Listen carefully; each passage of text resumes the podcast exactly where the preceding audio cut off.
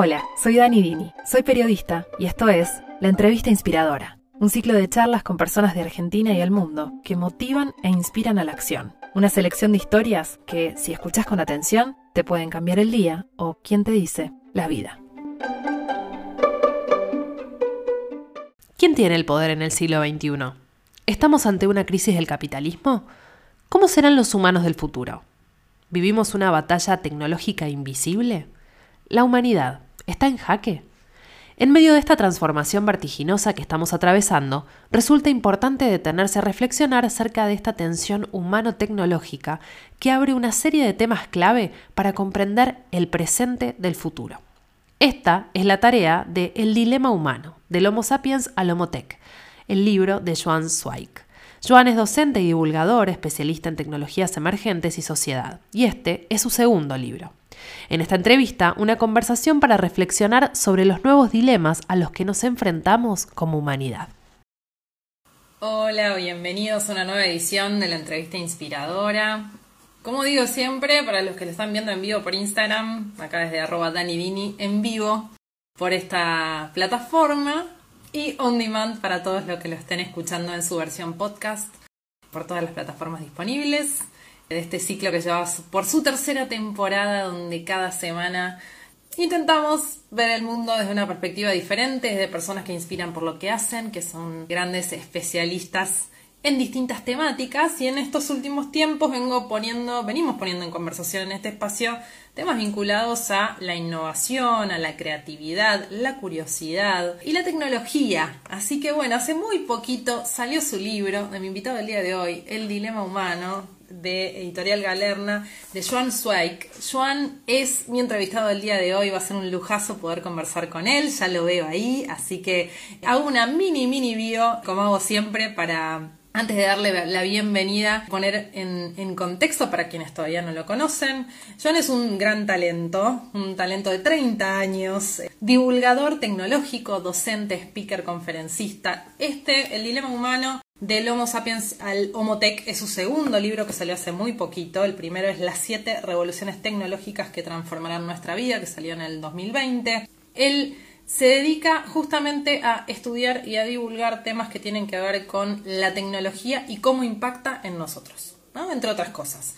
Bueno, lo voy a dejar a él que, que defina mejor en qué trabaja especialmente y vamos a hablar mucho de tecnología eh, y, cómo irrumpió la tecnología muy especialmente en este último tiempo, y como todos sabemos, le voy a dar la bienvenida a Joan, en el último año y medio. Ya se venía gestando, así que vamos a, confirmarlo o no con Joan. Hola, buenas tardes. Hola, ¿cómo estás?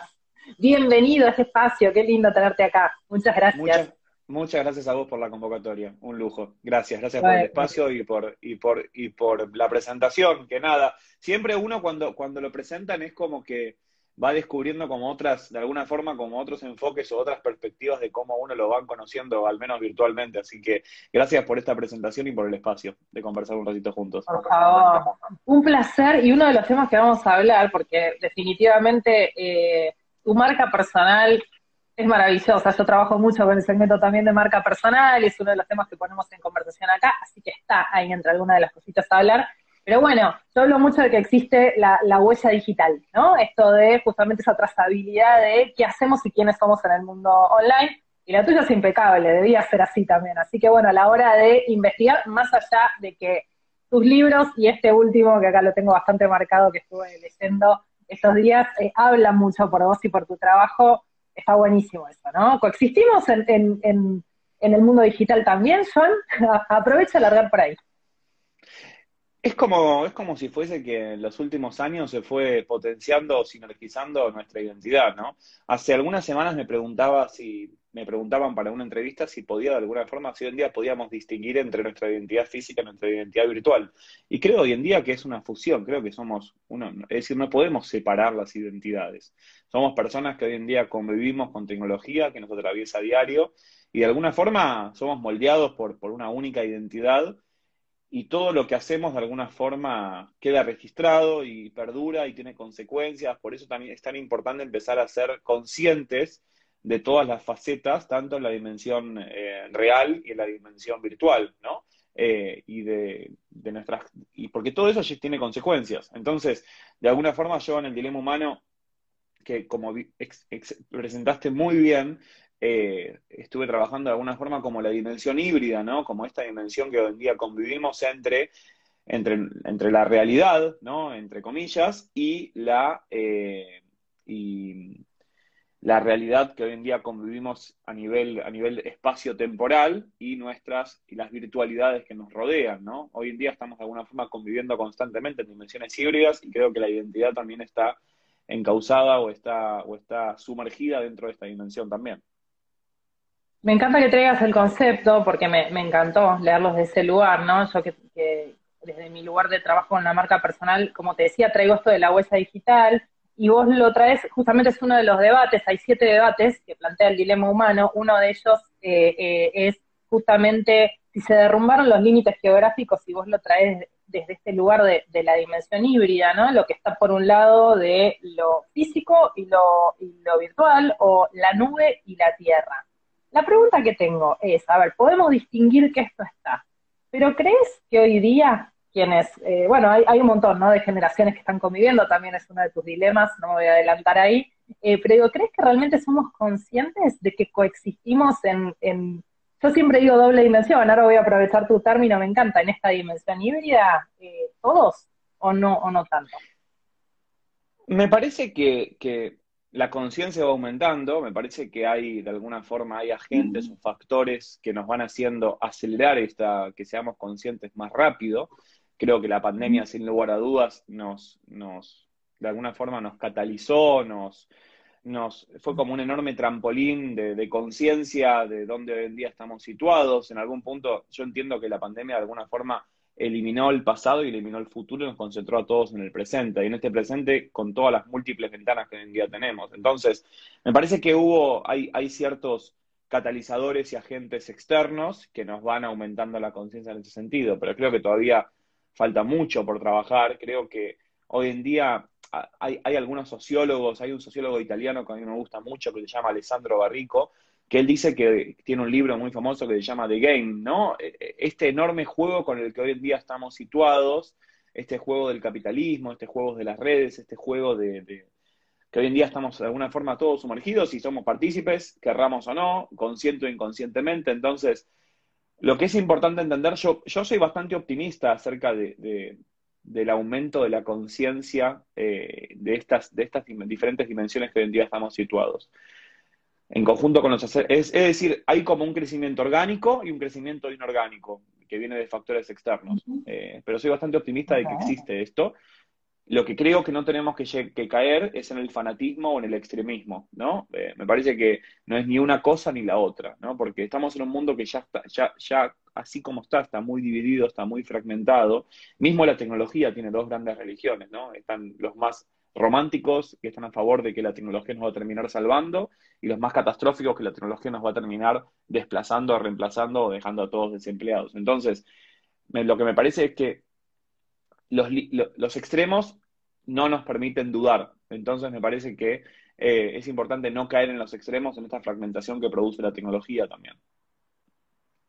Está bueno lo que traes, es súper interesante. De hecho, lo que me pareció muy interesante de tu libro es que abrís el debate, en cada uno de los debates siempre, casi siempre terminás como con una pregunta, ¿no? Entonces, no, como que no hay ideas cerradas. Creo que algo de eso tiene, ¿no? El futuro. Si no caemos, como lo que decís en el principio, en las distopías o las utopías, ¿no? En un, en un, en un polo o en el otro. Entonces, en, en, esa invitación a, a, pensar y a, y a pensarnos, eh, te pregunto, eh, bueno, ¿cómo, ¿Cómo, nos, cómo, ¿Cómo crees o cómo consideras o puedes aconsejarnos que podemos gestionarnos mejor en, este mundo que donde, donde lo, las tecnologías son parte de nuestra vida, que algunos los podemos aceptar más, menos, algunos trabajamos en esto y, este, y bueno, la pandemia ha eh, catalizado eh, contactos de todo tipo y trabajos este, eh, virtuales y todo. Digo, ¿cómo, ¿cómo podemos gestionarnos mejor en, en ese mundo que la tecnología nos me parece que, la clave está en la capacidad de, en la flexibilidad, ¿no? Y en la flexibilidad, en la capacidad de pivotear rápido frente a, este mundo con tanto nivel de incertidumbre, porque hay, un término que se usa quizás en el entorno más corporativo, que es el, entorno buca, ¿no? Entornos, entornos vulnerables, eh, con altos niveles de incertidumbre, entornos cambiantes. Entonces, me parece que acá es, es un tema de flexibilidad, es un tema de capacidad de pivoteo, es un tema de ser críticos, es un tema de no caer en extremismos, en no caer en polos blancos o negros, no caer en polos de ceros y unos, ¿no? Porque otra vez, Mm. Eh, una de las, uno de los grandes disparadores que tiene el dilema humano es esto de cuánto de humanidad le queda a esta humanidad plagada de tecnología, ¿no? ¿Cuánto nos queda de humanos en este sentido? Porque yo lo que sí observo también es que quizás en, las generaciones más jóvenes, eh, yo como me presentaste, yo tengo 31, eh, creo que estamos en una generación 31, ah, ok. No, casi, pero, pero la generación que se nos viene después quizás me, preocupa más acerca de, de, cuán, de cuán sumergidos están dentro de estas dimensiones, ¿no? Y, entonces, quizás eh, la mayor preocupación es para la gente que quizás quede demasiado en un polo o en otro. Me parece que eso es lo más, lo, que hoy más, lo que más no tenemos, deberíamos ocupar, porque mm, la tecnología nos atraviesa a todos, sin lugar a dudas. La tecnología es un motor de cambio social que nos trajo beneficios eh, espectaculares, ¿no? Parte es que podamos hacer esta entrevista en vivo y que nos puedan ver un montón de personas. Eh, pero desde mi punto de vista, como todo en la vida, nada en exceso es bueno, ¿no? Y, hoy en día, por lo menos nuestra generación, eh, o, hablo, o hablo título personal, yo muchas veces me siento agobiado de tanta tecnología, eh, porque de alguna forma seguimos siendo humanos con capacidades biológicas limitadas y, un mundo que realmente crece y converge a ritmos cada vez más exponenciales. Entonces me parece que en algún punto es, es, buscar el equilibrio, ¿no? Lo traté cuando, cuando trabajamos con la ilustradora del dilema humano, tratamos un poco de reflejarlo en el arte de tapa después de como cuatro meses. Ese, ese arte de tapa fue el producto de horas, y, horas, horas, y, horas y horas de conversación. Y creo que somos un poco todos nosotros, ¿no? Estamos como al borde ahí del hilo tratando de tambalear y tratando de, de hacer equilibrio en un mundo donde, donde la tecnología muchas veces eh, no, nos da como, como respuestas así como, de alguna forma, como hasta, es casi como una religión, es casi como algo, algo totalmente superior, ¿no? Muchas veces tratamos la tecnología como si fuese Dios, y me parece que es un tema de búsqueda del equilibrio, de buscar el equilibrio. Increíble, ¿no? Como tantas cosas. Lo que pasa es que eh, también siento yo, ¿no? Y, de muchas cosas que leo y personas que han pasado por acá con, este, también con, sus charlas y, han puesto en conversación eh, qué es lo que sentimos en este último año y medio. Em, la tecnología se nos mostró quizá más fuerte en esa, en esa doble cara, ¿no? En esto de, bueno, la necesitamos para comunicarnos, y vos lo mencionás en el libro, ¿no? Qué distinto en la era de la peste bubónica y, o en la Segunda Guerra Mundial o la Primera, o bueno, un montón de, de, otras pandemias en la historia de la humanidad a esta, donde podemos comunicarnos, podemos seguir estudiando, y se, aceleraron muchos procesos que venían lentos. Y por otra parte, y acá te pregunto también desde lo personal, ¿qué te pasó a vos? Porque has estado produciendo este libro también en, el último año. Digo, por otra parte, el, abuso y, el, y, el, y la sobreexposición a las pantallas eh, que también cognitivamente nos agota, porque no estamos preparados humanamente, por lo menos nuestro cerebro en este momento de, del Homo sapiens, como vos traes, todavía no es ese homotec hacia el que vamos, ¿no? Entonces digo, eh, también necesitamos eso un poco. Eh, es así, ese equilibrio también es, es parte de lo que, de, lo biológico, a ver, voy a tratar de, Dani, de responderte en dos partes. Primero, respecto a cómo nació la idea del dilema humano, eh, como bien mencionaste en tu, en, tu, presentación, eh, yo lancé mi primer libro en marzo del 2020, la mejor época para lanzar un libro de la historia de la humanidad. Pero bueno, nada, 7R fue un producto de, muchos años de trabajo como emprendedor, como divulgador, como investigador en el mundo de las tecnologías emergentes. Hace, hace algunos años, también tres o cuatro años, yo vengo también preocupado y ocupado también de trabajar en el impacto, en cómo nos interpela la tecnología, ¿no? Porque muchas veces hablamos de robótica, hablamos de AI, hablamos de algoritmos, hablamos de machine learning, pero nos olvidamos que atrás de eso hay personas.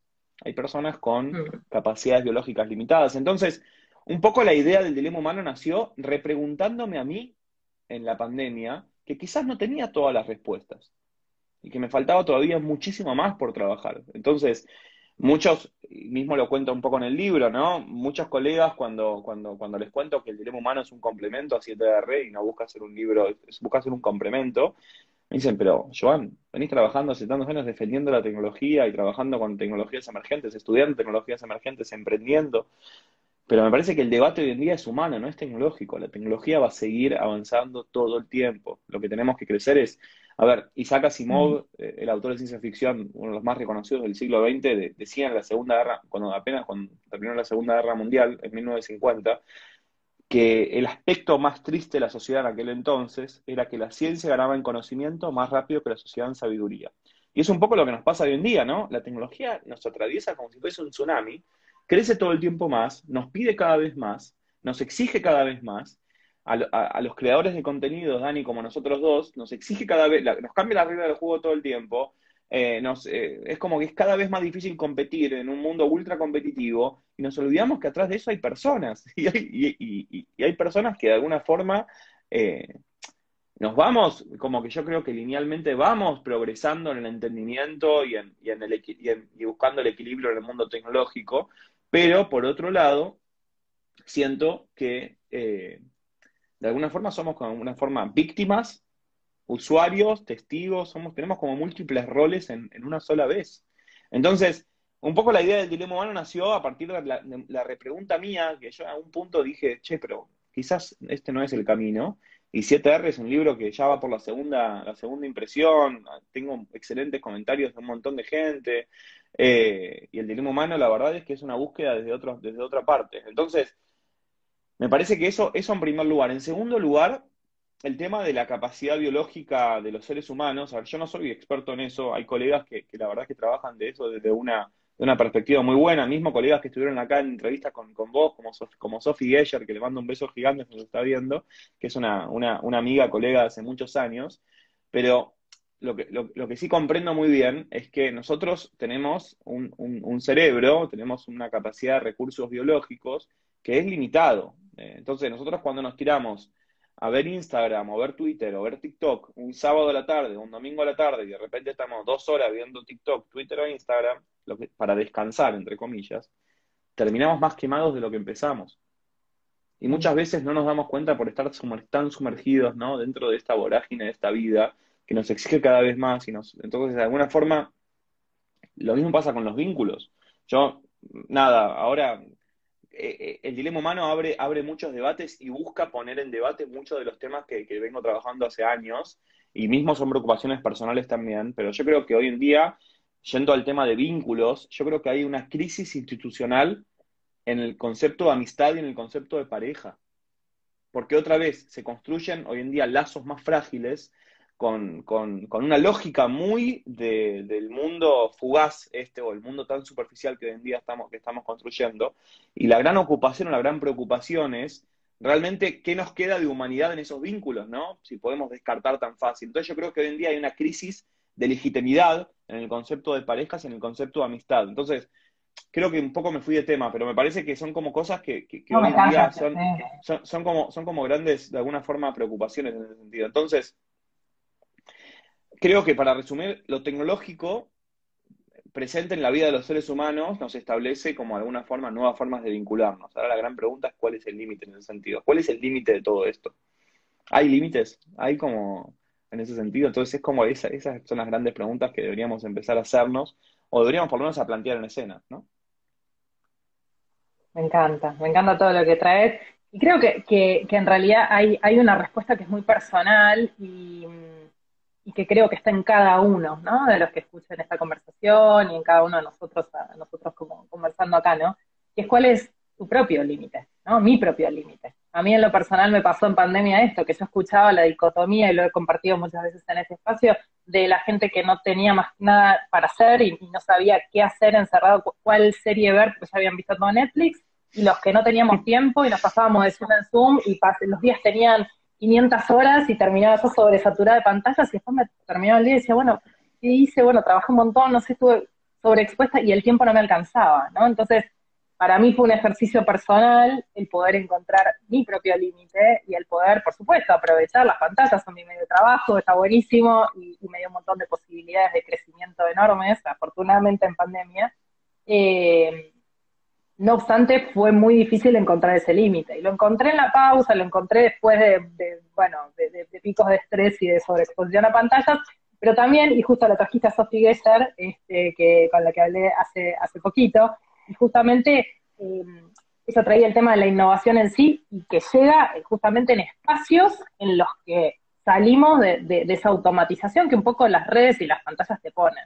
¿no? Entonces, no hay lugar a nada nuevo, ni a creatividad, ni a espacios de innovación, ni a pensar distintos si seguimos haciendo lo mismo y en ese hacer lo mismo estamos tomados por las pantallas, ¿no?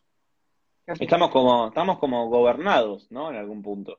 Pero lo que es importante entender es, me, encanta el tema del límite personal, creo que algunos los encontramos en la meditación, algunos los encontramos en el ejercicio, algunos lo encuentran en, los vínculos sociales eh, físicos presenciales, algunos lo encuentran en, el uno a uno, algunos lo encuentran en...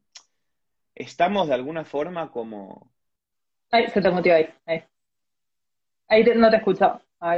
me salió hablando, hablando de los límites, me salió justo el límite, viste, del, del seteado de, de la pantalla, el límite de la aplicación. Ya está, ya lo, lo Pero de alguna forma, estamos como todos en, en, Truman, pero no es la primera vez que sucede esto. Entonces, estamos como de alguna forma todos en The Truman Show, pero no es la primera vez que pasa, de alguna forma. Entonces, yo creo que. Me parece que hoy en día la humanidad, en algún punto, siempre buscó em, herramientas o instrumentos o dispositivos que, que, de alguna forma empiecen a cumplir eh, necesidades o deseos que vienen desde la prehistoria, ¿no? Deseos de autorrealizarse, deseos de, buscar más poder, de buscar más influencia. Eh, la humanidad, de alguna forma, eh, hizo cosas terribles, ¿no? La humanidad condenó a mujeres por brujas, la humanidad pudo hacer hizo, hizo el nazismo en la Segunda Guerra Mundial. La verdad es que no es la primera vez que pasa en ese sentido. Entonces, lo que sí creo que hoy en día pasa es que los tiempos son mucho más vertiginosos. Es decir, los hoy en día estamos con, una crisis del tiempo, tal como lo conocemos. Y el tiempo, a ver, yo creo que el tiempo y la velocidad, y un poco lo, terminé en el, epílogo del dilema humano, un poco lo, lo, cuento, estoy spoileando.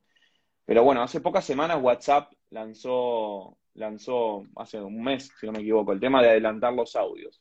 Y ahí Sophie, por ejemplo, Sophie Escher publicó una cita que me pareció espectacular, que un poco yo la compartí, que ella decía como, che, los silencios dicen un montón, entonces tengamos cuidado con acelerar nuestra vida en algún punto.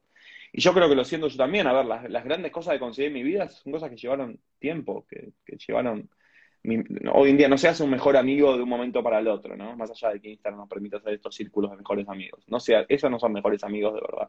Entonces, creo que ahí está reflejada la crisis, ¿no? Entre esos límites que hoy en día estamos viendo. Y creo que, entonces, el problema de fondo no es tecnológico, ¿no? Y, acá un poco en los comentarios del chat del, del, vivo lo están mencionando, ¿no? La tecnología es creada por el hombre. Eh, y nosotros como hombres, de alguna forma, estamos virando entre los somos protagonistas de esto, somos protagonistas como consumidores, y un poco lo comentaste en la pandemia, ¿no? Había gente que se estaba quejando de que Netflix no publicaba las suficientes series, y otras personas que trabajaban, trabajaban, trabajaban, y aunque trabajen menos, se sentían más cansadas que antes.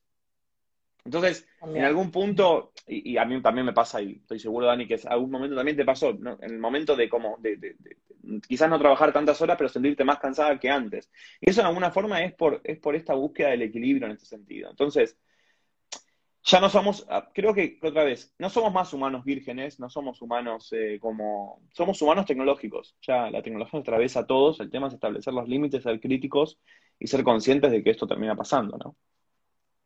Claro. Ni ser tan apocalíptico, ¿no? De esto del Black Mirror que tanto citas en, con distintos ejemplos y que justamente, ¿no? lo distópico en, versión serie, eh, ni pasarnos a, este, a ensalzar a la, o endiosar a la tecnología. Este, claro.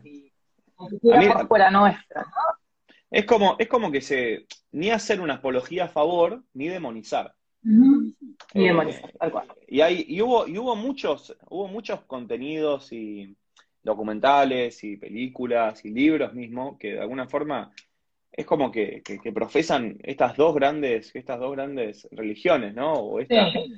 Y me parece que. Como, bueno, perdón, lo, lo citás en tu libro también, y yo también tengo mi, mi, mi análisis al respecto como de social dilemma, ¿no? Que plantan ahí, siembran alguna, Sí, que- algunos miedos.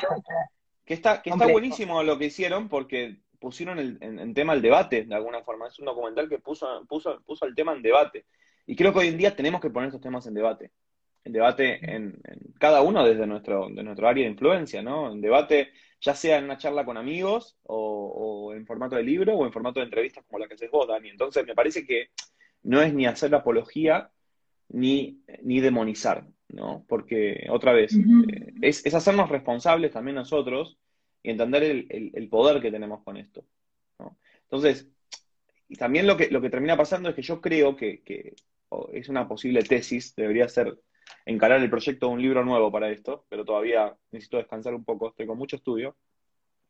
Creo que hay como una gran amenaza de una nueva discriminación, ¿no? La tecnología de alguna forma para muchos nos deja excluidos, nos deja desidentificados, nos convierte a datos, nos deja reemplazados. Entonces, ¿la tecnología será un nuevo factor de discriminación en este mundo? Principalmente con los adolescentes. Porque hoy en día también lo que termina pasando, y volviendo al tema de la pandemia, la pandemia demostró dos grandes cosas.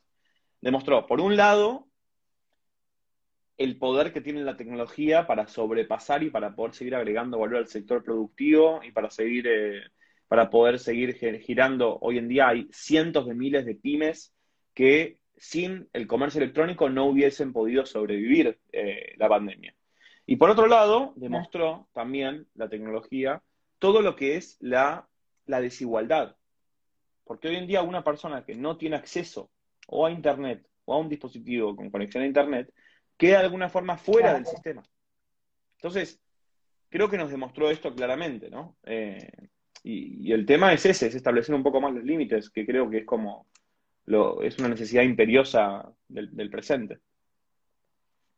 Qué bueno, qué interesante y qué importante hacernos preguntas, ¿no? Este, que, que muchas veces esto de, esto de abrir debate, ¿no? Planteas el título de tu libro, justamente, el dilema humano, y, y ese debate está en, en cada uno de los debates, de los siete debates que propones, y me parece súper rico eh, poder traerlo y poder mirarlo desde este lugar, porque en definitiva no podemos hacer su futurismo ni es lo que vos pretendés hacer, ¿no? Desde, tu lugar como divulgador, al contrario, es esa invitación a pensar eh, que es un poco, de, de algún modo y humildemente, el, objetivo de este, de este espacio, ¿no? De, de invitarnos a pensar y a mirar desde un lugar distinto donde quizás no estemos mirando hasta ahora, digo, y ahí se empiezan a abrir posibilidades, desde, esa, de, de ese pensamiento crítico, desde esa flexibilidad de la que hablabas.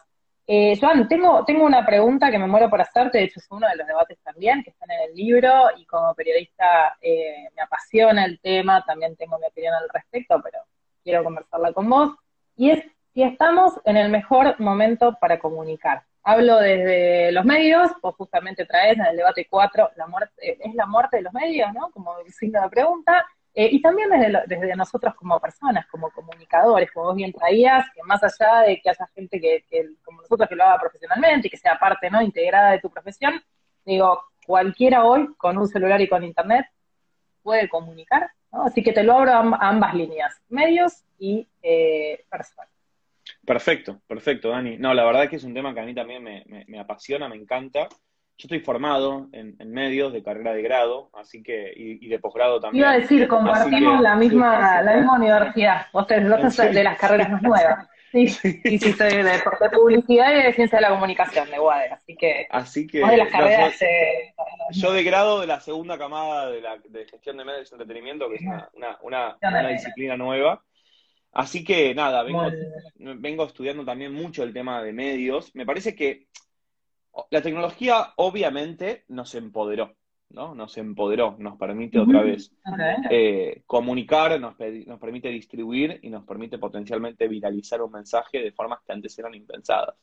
Ahora, la comunicación, deberíamos definir qué, qué definimos por comunicar, por comunicación, ¿no? Y, definimos- y deberíamos definir otra vez si es el, el- el esquema tradicional y cómo llega realmente al receptor. Porque si estamos buscando, hoy en día el mundo, y esto no lo digo yo, está demostrado técnicamente, la gente cada vez lee menos, la gente ve, más contenidos audiovisuales en Internet, por eso también la gran, eh, la gran gobernanza de parte de los videos en las plataformas hoy en día a nivel general, eh, en, las, en las más utilizadas a nivel mundial y las que crecen a ritmos más rápidos. Entonces, sí, estamos empoderados por la tecnología sin lugar a dudas. Estamos frente también a una, a una crisis en la calidad de las comunicaciones o en la calidad de cómo nos comunicamos. Creo que también hoy en día el, el fenómeno de las fake news también tiene un nivel de consecuencias que quizás no somos conscientes. Hoy en día es mucho más fácil viralizar una noticia falsa, eh, potencialmente, que una noticia verdadera. Entonces, y, la lectura quizás es cada vez más diagonal y más superficial, ¿no? Y está demostrado esto en, un montón de casos. Entonces, me parece que la tecnología nos empoderó, pero me parece que de alguna forma falta eh, en, alguna, en algún punto instrumentos o mayor conciencia de que las cosas no se pueden leer superficialmente. Una otra vez, y hay como, acá hay, hay, psicólogos que trabajaron en esto muchísimo. Eh, hay, hay, por ejemplo, hay, una teoría que es el efecto de Dunning-Krager. Dunning-Krager eran dos psicólogos que eh, establecieron una teoría de que una persona que, que, no sabe de un tema tiene un, un nivel, cree que sabe mucho más de ese tema de lo que realmente sabe. Y una persona que es experta en un tema es como que de alguna forma cree que es mucho menos, sabe mucho menos de lo que realmente sabe. Es como el gato que se ve al espejo y cree que es un león, ¿no? Entonces, hoy en día, lo que me parece que es importante entender es que, y acá yo siempre recalco esto, estamos en un mundo donde no nos fomentan el largo plazo. Estamos en un mundo donde algunos ah. llaman de mm. gratificación instantánea, ¿no? Que buscamos realmente la mm. gratificación instantánea, por eso también los, los, los, los, las notas clickbait, ¿viste? Las notas con títulos que, que, entramos y al final no son nada que ver, lo que buscan el click. Eh, entonces, creo que otra vez, lo más importante en, materia de, la nueva comunicación es empezar a ser conscientes de eso, empezar a ser conscientes de que lamentablemente Neuralink todavía no está disponible para que podamos inyectarnos un libro en el cerebro en 30 segundos, todavía no está eso disponible técnicamente. Entonces, que las cosas llevan tiempo, que las cosas llevan tiempo, que, informarnos de un tema lleva tiempo, que hoy en día y, yo creo que, por ejemplo, la información en, los próximos años, la información en estado bruto, va a empezar a carecer de valor.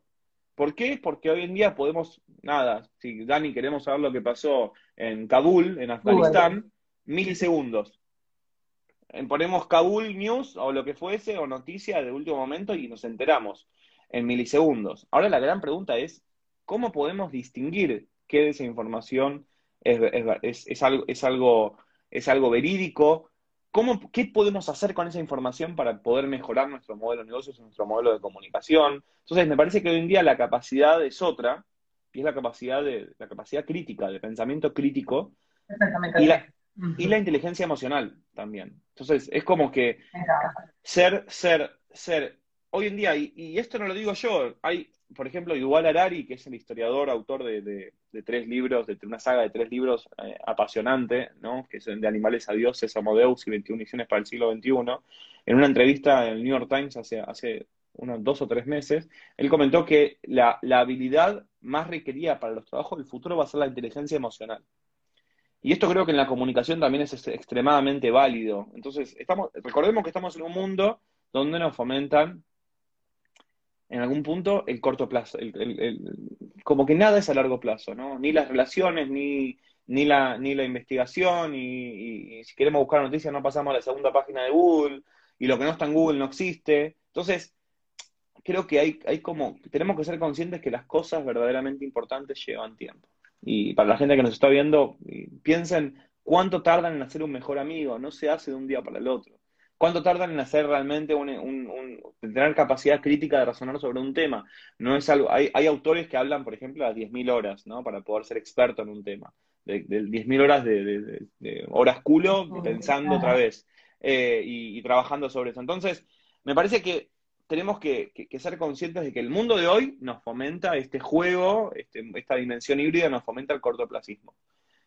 Pero a la hora de comunicar, me parece que tenemos que pensar otra vez que las cosas verdaderamente importantes y para realmente seguir agregando valor hay que pensar más en largo plazo.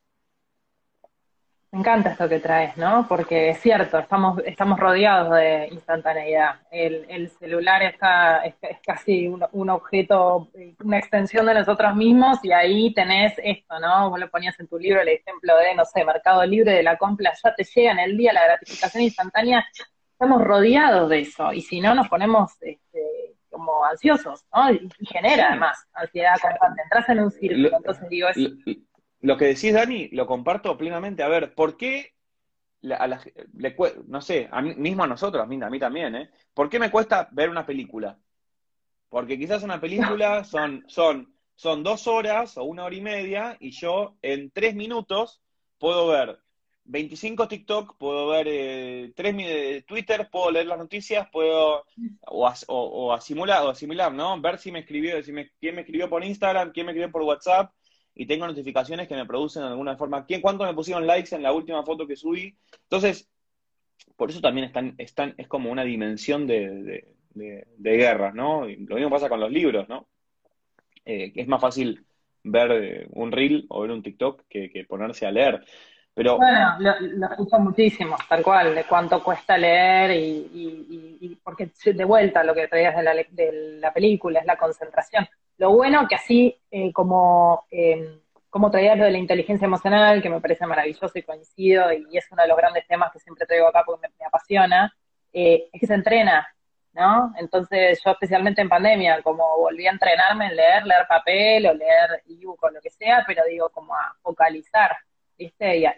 Y, creo que el foco, y te lo pregunto también, por lo menos desde mi lugar lo siento así, ¿crees que es una de las, de las grandes habilidades también de, este este siglo, este, el, focalizar, el poder hacer foco? Creo que, el foco es todo hoy en día. Eh, y es como. Está demostrado científicamente que el multitasking nos hace menos productivos. Eh, entonces es como que hubo como una tendencia de primero al multitasking a full o a la valoración, la valoración del multitasking. Pero también recordemos que estamos en una sociedad donde a veces quizás la empresa donde trabajamos nos mide por la cantidad de mails que mandamos a diario. Eh, y muchas veces quizás esos mails no, quizás esos mails no son relevantes, ¿no? O no aportan valor. Entonces, es, es, un tema de construcción que, hay muchos actores involucrados en ese sentido. Entonces, me parece que eh, el foco hoy en día es clave, es algo que se entrena, es algo que hay, hay herramientas para poder entrenarlo.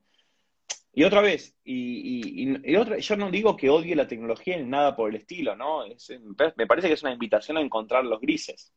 Y cada uno lo busca de alguna forma. Es, una invitación a encontrar los grises.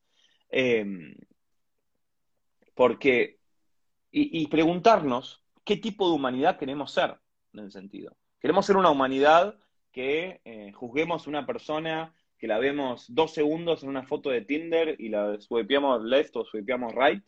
o queremos una sociedad que realmente le demos la oportunidad a la gente de poder, de poder conocerla plenamente. Entonces, porque hoy en día, otra vez, eh, creo que es esta, esta, esta, invitación, ¿no? vamos a construir vínculos digitales que no anclen valores humanos en ese sentido. Entonces, o vamos a comunicar sin, sin, eh, sin algo que realmente tenga profundidad, o vamos a comunicar superficialmente. Porque si es, si, es por, por las grandes compañías que manejan hoy en día el mundo tecnológico, deberíamos todos comunicar en menos de 30 segundos con, eh, con 18.000 tomas eh, de un lado para el otro y hacer contenido para... Llega un punto de basta. ¿Cuánto, ¿Cuántas historias vamos a poder publicar? ¿Cuántos contenidos vamos a poder publicar? ¿Cuánto? Es como que estamos corriendo atrás de una zanahoria que nunca vamos a poder llegar a la autorización en ese sentido. Entonces, creo que va un poco por ese lado, ¿no? Eh, y, un poco como escribieron acá en el chat, que el humano se manifiesta a través de sus medios, ¿no? Y, la tecnología hoy en día es un medio, y esta manifestación, esto que estamos observando, también quizás puede, puede reflejar mucho cómo está hoy en día la humanidad en ese sentido.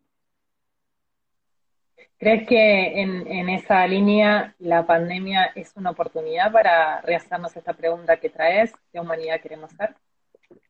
A ver, creo que la pandemia nos, de alguna forma, fue como un momento de introspección obligada, ¿no? Para todos nosotros. Cada uno en, nuestras casas, en nuestros entornos.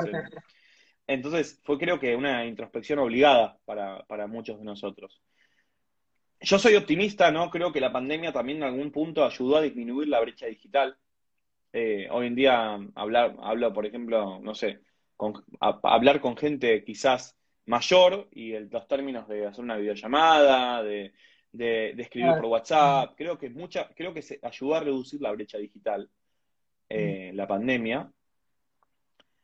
No, no así tanto creo que en cuestiones de, ejercitar el foco, no creo que ayudó en ese sentido, no creo que, colaboró en ese sentido, porque otra vez estábamos con más tiempo, con más exposición a pantallas y, en algún punto los tiempos promedios mundiales de exposición a pantallas aumentaron constantemente con la pandemia.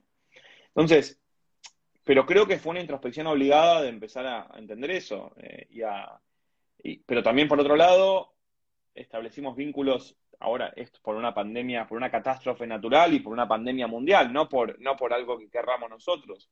Pero hoy en día establecemos probablemente, todos, todos nosotros establecemos probablemente muchos más vínculos digitales que vínculos presenciales a diario, ¿no? Todos los días. Probablemente hablemos con, con no sé, cinco veces más personas digitalmente que presencialmente. Ahora, otra vez, todo es un tema de cómo los mensajes llegan y qué humanidad estamos construyendo en ese sentido. Entonces, por eso es tan importante pensar antes de acelerar un audio otra la próxima vez para correr frente a ese, ritmo de productividad, ¿no? Y darle tiempo, darle, espacio, ¿no? Porque también la pandemia, a ver, nos, obligó a hacernos muchas preguntas. ¿Tenemos el derecho de estar desconectados en este mundo o, o, tenemos la exigencia de poder estar constantemente a disposición de la otra persona? Yo hace, hace pocos días, eh, hace, hace unos días, hace tres o cuatro días, tuve un examen muy importante y me tomé unos días para, para estudiar, porque estaba a hacer foco con, concreto en el estudio. Y ahí tuve gente que se ofendió y que se enojó por no haberle respondido el momento. Entonces le digo, pero paren, la otra persona tiene otra, hay un mundo más allá de lo que uno ve. Y muchas veces nos juzgan por las redes y recordemos que Instagram es el 5% de la vida de la otra persona. Y es un recorte. Entonces, hay e, ese recorte, hay, hay, como mucho más allá de ese pequeño recorte, ¿no? De esa pequeña foto. Hay todo un mundo más allá que, eh, que a veces es, más difícil y lleva más tiempo descubrir. Entonces me parece que es importante ser conscientes de, estos recortes que nos dan las redes sociales. Y la pandemia en algún punto, creo que, que, a nivel personal nos hizo una introspección, pero también nos, nos llevó como a una, a una, a una maratón eh, de poder seguir conviviendo con todo esto. Totalmente. Wow, qué lindo escucharte. Se me ocurren un millón de preguntas y tengo mil disparadores más, pero estamos, estamos en tiempo, en los tiempos acordados. Eh, así que tengo dos para hacerte eh, breves. Una que me intriga un montón y es, es una que me, me encanta preguntarle. La primera pregunta es, ¿qué querías hacer cuando eras chico? ¿Qué decías que querías ser de Cuando era, a ver, cuando era adolescente, yo tenía como dos grandes pasiones, ¿no? La primera pasión, comunicar, eh, y, lo, y, lo, y lo, un poco lo, trataba de hacer eh, filmando y, escribiendo también, eh, o, y tocando música también, ¿viste? Como diferentes formas de comunicar, diferentes formas de expresar. Y también eh, tenía como mucha pasión o, inquietud respecto al mundo de los negocios, ¿no? Entonces estaban como entre, esos, entre esos dos mundos, ¿no? La comunicación y los negocios. Em, siempre de alguna forma soñé con, con, por ejemplo, construir también un medio que pueda, que pueda tratar temáticas que no, que no podía observar yo tan fácilmente. Entonces, en algún punto, a lo largo de mi carrera, lo, lo, fui como cumpliendo, ¿no? En alguna, en alguna parte, pero bueno, creo que todavía es eh, es algo que tenemos que seguir, eh, seguir, seguir tratando de conseguir, ¿no? Es algo que como que los sueños se van, se van, van siendo como líquidos y moldeables. Eh, entonces, creo que en parte de alguna forma lo conseguí, pero me parece que, que, que, también lo conseguí encontrando las cosas que no me gustan. Y creo que eso muchas veces no se habla. Que para poder empezar a, a, cumplir tus sueños o, o encontrar tu vocación, tenés que también encontrar lo que no te gusta hacer y a veces es más importante encontrar lo que no te gusta hacer de lo que sí te gusta hacer. Y la única forma de poder lograrlo es experimentar. Así que a lo largo de los últimos años la verdad es que experimenté mucho, trabajé mucho y, empecé en esa búsqueda. Qué lindo, bueno, y qué, buen mensaje, ¿no? Para todos los que te escuchamos, eh, eso también, el salir a probar y no tomar el no o lo que no es como el fracaso, desmitificar un poco la idea del fracaso del error o bueno, le pifié con lo que elegí, ¿no? Bueno, no, en realidad eh, ese no te está mostrando, te está desviando hacia algún camino que quizá de sí, ¿no? Seguramente. Eh, me encanta, me encanta como mensaje. Y la otra pregunta, vos también lo citas en tu libro, es uno de los grandes referentes este, en cuestiones que tienen que ver con propósito eh, y, otras temáticas actuales también, es Simon Sinek y él habla de este para qué, ¿no? Esto que nos mueve. Eh, y algo que me encanta también eh, preguntar en este espacio en personas como vos, que, ¿no? Que, que, se las ve, por lo menos se las percibe así, con un propósito claro y con, una, con un norte este, tan poderoso, tan firme, ¿no? es cuál sentís que es tu para qué haces lo que haces, Juan. Me, me, me, encanta, me encanta, soy un, soy un, fanático de, Simon Sinek, eh, me, me, gusta muchísimo su trabajo. Eh, Start, with Why es un, es, un, es un gran libro para empezar a, tanto personal como profesionalmente, ¿no? Empezar a encontrar el propósito. Eh, entonces, me parece que es, que es muy interesante. Yo creo que, que mi propósito, al menos el propósito a 2021, es empezar a, creo que, creo que mi propósito a nivel profesional es empezar a, encontrar, a, por lo menos a plantear eh, una, una semillita, un granito de arena en este cuestionamiento de qué tipo de humanidad queremos ser. En este mundo tan tecnológico, tan digital, empezar a plantear una, una semilla de duda eh, y es un poco el trabajo que vengo haciendo, ¿no? Entonces, ¿Qué, qué, qué, qué, estamos buscando? ¿Qué estamos encaminando? ¿Qué tipo de sociedad queremos ser? Entonces, me parece que ese es un poco mi, mi propósito y, y, creo que se podría, en, en, un verbo, sería movilizar, ¿no? Mi propósito se estaría vinculado a la movilización eh, en este mundo con tanto nivel de incertidumbre, con tanto nivel de, de, de alguna forma, de vaivenes y, y con tanto nivel de, inexactitud, ¿no? En un mundo con tanto, tantos datos, con tanta tecnología, con tanta posibilidad tecnológica, eh, me parece que es movilizar en un mundo donde, donde otra vez, eh, creo que en la sabiduría humana que trae Isaac Asimov, nos falta muchísimo por progresar. Así que creo que un poco mi propósito está vinculado a la movilización y a esta, aportar esta, este, esta, esta semilla o este granito de arena en, esta búsqueda de qué tipo de humanidad queremos ser. Así que es un poco mi, trabajo lo que trato de, aportar. Valiosísimo. Creo que las personas que nos hacen hacernos nuevas preguntas nos abren mundos. Así que gracias por habernos abierto tu mundo y todos estos debates eh, increíbles que, plantea el dilema humano, ¿sí? Así que último libro, y las siete revoluciones también. Así que todos invitados ahí a leerlo, a seguir a, a Joan, que bueno, es eh, súper, súper interesante y rico todo lo que planteás y bueno, y tenés un carrerón por delante, ya lo venís haciendo hace muchos años, así que este, un gran comunicador y un lujazo hablar con vos, Gracias, gracias, gracias Dani, la verdad es que la pasé hermoso, eh, la pasé muy lindo, me sentí muy cómodo, te felicito por el espacio, es, eh, es muy lindo conversar sobre estos temas. agradezco la oportunidad también de difundir el libro, así que te mando un beso grande virtual y espero que vernos, vernos pronto. Le mando un abrazo grande para todos. Gracias a todos, chicos. Gracias. Muchas gracias. Chao.